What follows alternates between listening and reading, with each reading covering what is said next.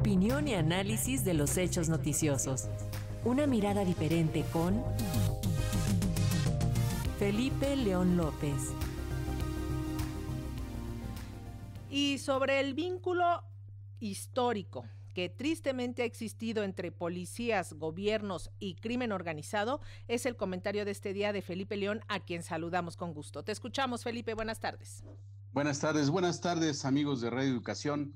Y pues sí, el presidente de la República tuvo razón al anticipar que el juicio del otro poderoso secretario de Seguridad Pública Federal, General García Luna, se convertiría en un espectáculo, un reality show en el cual todos estarían atentos para saber nombres, datos, historias, hasta leyendas urbanas que se iban a ventilar. En efecto, demasiada atención, demasiada expectativa y hasta demasiados expertos en crimen organizado y protección policial aparecen en diarios, revistas, portales digitales para llenar contenidos de conjeturas, obviedades y datos ya reciclados. Tratan el asunto como si fuera algo inédito en nuestro país y casi como si el legado de García Luna en el sexenio de Felipe Calderón hubiese sido la peor mancha de nuestro país ante los ojos del mundo. Nos olvidamos de pronto que tuvimos durante el maximato un presidente de la República interino vinculado a las mafias de las casas de apuestas y carreras de caballos y quien, al dejar el encargo, gozó de poder impunidad para seguir siendo el jefe de una de las mafias del juego en las Californias en el primer tercio del siglo pasado. O quizá pasó de noche también, como años después ocurrió, que un almirante, secretario de Marina y Guerra, como se llamaba entonces, era también el jefe de una banda de contrabandistas en la frontera de Tamaulipas, negocio que dejaría en manos de su hijo, quien tuviera un trágico final. Las componentes del crimen y las policías son parte de la regulación y administración política de todo sistema en todos los países y regiones sin importar ideologías o modelos. Ocurre en los mismos Estados Unidos, donde el ascenso de las élites pasa por un proceso de disputas de mafias, de negocios ilícitos y prohibitivos, incluyendo dinastías familiares que presumen ser de gran prestigio y gran filantropía y simpatía mundial, así también con las mafias en Albania, en Rusia, en Italia, en España, en Colombia, en Brasil, en Argentina, en los Países Bajos, en Inglaterra, Israel, en fin, ¿qué país no tiene este mismo vínculo? En nuestro México, antes de Genaro García Luna tuvimos un Alfredo Ríos Galeana, super policía capacitado en la lucha contra el delito más alacerante de su época, el robo de bancos. Exitoso que después tendría la venia de los altos mandos de seguridad pública y hasta de políticos para que él mismo fuera quien cometiera tales ilícitos y fondeara con ese dinero a políticos de entonces, aunque después se acusara de haberlos cometido a otras organizaciones, entre ellos a la guerrilla urbana.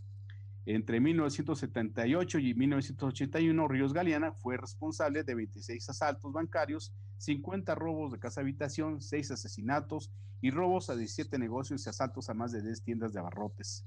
Otro caso más cínico fue el del jefe de este y protector y su protector, Arturo Durazo Moreno, el negro Durazo, policía de barrio que escaló gracias a la amistad con el presidente José López Portillo y quien se colocaría tres estrellas en sus insignias para equipararse de tú a tú con el general secretario de división y secretario de la Defensa Nacional. Amasó fortuna, abusó de autoridad y capitaneó bandas de distintos giros, desde asaltos de bancos a secuestradores y los narcomenudistas que eran incipientes en aquel entonces. Era el jefe, según un libro de su principal lugarteniente, que se hiciera un bestseller.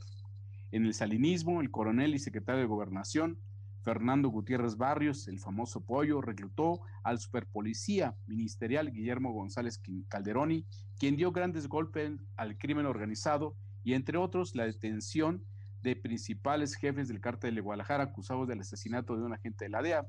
Reconocido también en Estados Unidos, multipremiado también como García Luna, González Calderoni después cometió excesos, abusos de poder y control de los grupos de narcotraficantes en ascenso y cayó en la gracia de sus jefes políticos y fue entregado a la justicia de los Estados Unidos, donde despepitó todo sobre la narcopolítica en México y claro, después obtuvo su libertad, regresó a nuestro país y aquí fue ejecutado por manos extrañas.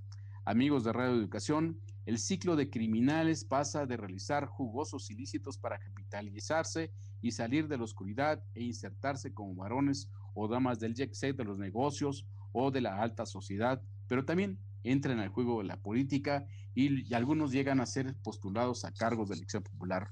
Otros son engendros, son engendrados por intereses políticos para administrar el negocio de la seguridad pública a conveniencia del grupo de poder en turno, como lo explica la teoría del, del pánico moral, generar estrategias de psicología de masas, de terror, psicosis y distracción como métodos de control político. Dejemos aquí esta reflexión y sigamos disfrutando del espectáculo de un juicio que quizá, como ya dijo el presidente, quizá tampoco tenga un final feliz y pase a una historia más, una historia más de un país con poca memoria.